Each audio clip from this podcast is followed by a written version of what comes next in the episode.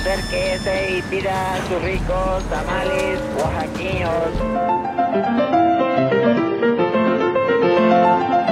¿Quién dijo que la historia de México no podía contarse de forma entretenida?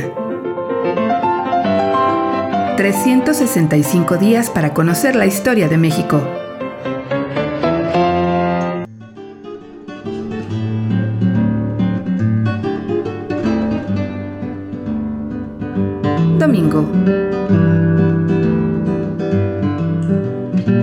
Lugares con memoria.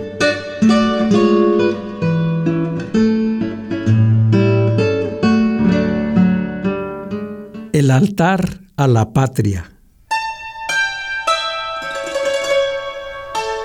Así se le conoce al famoso monumento de las antorchas que se encuentran en la entrada del bosque de Chapultepec, dedicado a la memoria de los niños héroes. Sin embargo, no, fue el primero para recordar a las víctimas del asalto estadounidense al castillo de Chapultepec el 13 de septiembre de 1847.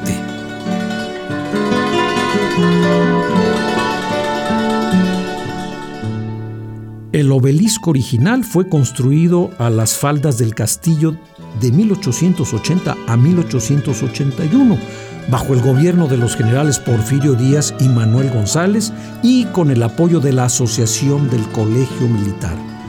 Fue obra del ingeniero Ramón Rodríguez Yarangoiti. Se construyó con grandes trozos de chiluca.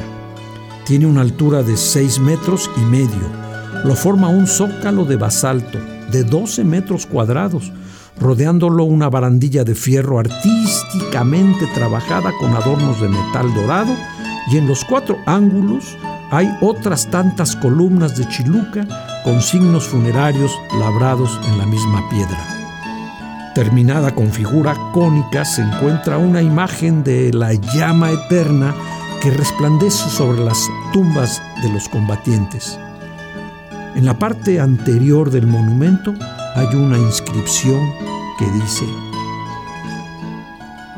Teniente Juan de la Barrera, alumnos Francisco Márquez, Fernando Montes de Oca, Agustín Melgar, Vicente Suárez, Juan Escutia, Chapultepec, 13 de septiembre de 1847, a la memoria de los alumnos del Colegio Militar que murieron como héroes la invasión americana. Las partes laterales del monumento llevan también inscripciones con los nombres de todos los alumnos que cayeron prisioneros.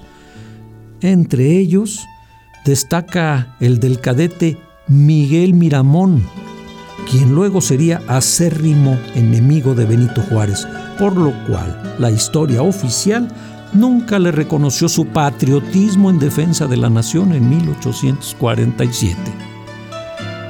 Luego de sorprendente hallazgo de los supuestos, de los supuestos restos de los niños héroes, mentira planeada por el gobierno de Alemán, tras la primera visita oficial de un presidente estadounidense a la Ciudad de México, Harry S. Truman, para exaltar el nacionalismo, la administración alemanista ordenó la construcción de un nuevo monumento que fue erigido en 1952, las antorchas, y en donde reposan los restos hallados en lo que fue considerado a todas luces un fraude óseo.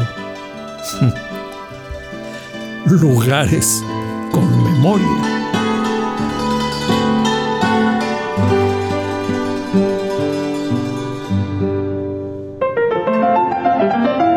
365 días para conocer la historia de México. Esta es una producción de Radio Universidad de Guanajuato y la Dirección de Extensión Cultural en voz del Teatro Universitario. Serie basada en el texto de Alejandro Rosas, 365 días para conocer la historia de México.